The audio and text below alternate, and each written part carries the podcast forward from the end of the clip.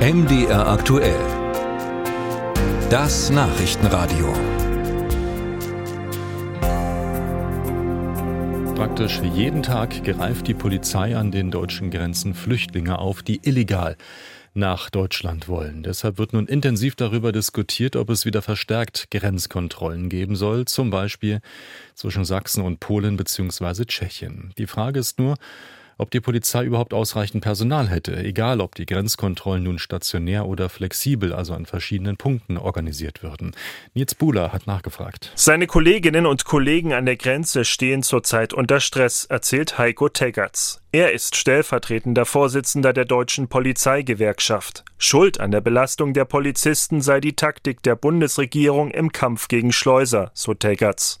Er plädiert für stationäre Grenzkontrollen statt Schleierfahndung. Das ist natürlich viel personalintensiver als die Durchführung stationärer Kontrollen. Durch die stationären Kontrollen erreiche ich eine viel höhere Kontrolldichte. Bedeutet, das Risiko für die Schlepperbanden erwischt zu werden, ist auch extrem hoch. Derzeit sieht es so aus, dass nach der Theorie die Bundespolizei sozusagen einen Grenzraum überwacht. Um dort einen Schleuser feststellen zu können, das ist das gleiche wie die Suche nach der Nadel im Heuhaufen. Lars Wendland von der konkurrierenden GdP, der Gewerkschaft der Polizei, sieht das anders. Dass die Polizei auf flexible Kontrollen setzt, findet er richtig. Er glaubt, dass stationäre Grenzkontrollen mehr Personal binden. Wenn man in einem sogenannten Fünf-Schicht-System ist und wir dort dementsprechend Personal brauchen, bedeutet das, dass wir in der Schicht zwischen 10 und 20 Personen haben werden. Das heißt also, je nach Größe des Übergangs sozusagen, wir rechnen mal mit 20 Leuten. Jetzt ist die Frage, wie viele Übergänge jetzt zugemacht werden sollen.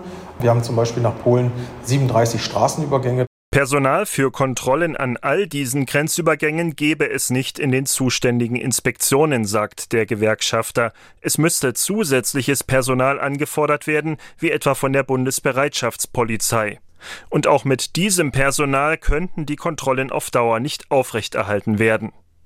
Britta Hasselmann, die Fraktionsvorsitzende der Grünen im Bundestag, denkt ähnlich. In den Tagesthemen sagte die Politikerin, stationäre Grenzkontrollen bedeuten halt sehr viel Personal, was wir an anderer Stelle im Land, ob an den zum Beispiel Bahnhöfen dann nicht mehr haben, abziehen oder ob wir für verstärkte Personaleinsatz sorgen. Widerspruch kommt von Alexander Trom, dem innenpolitischen Sprecher der Union. Es werden alle möglichen Ausreden jetzt gesucht, Personal müsse irgendwo anders abgezogen werden. Das, was die Frau Faeser jetzt macht mit der Schleierfahndung und dieser Ausweitung, wo ständig neue Standorte verlegt werden etc., das ist sehr personalintensiv und vor allem auch sehr herausfordernd für die Polizistinnen und Polizisten. Für die flexiblen Grenzkontrollen will Feser zusätzliches Personal der Bundespolizei einsetzen. Wie viele Kräfte das sein sollen, sagte die Innenministerin noch nicht.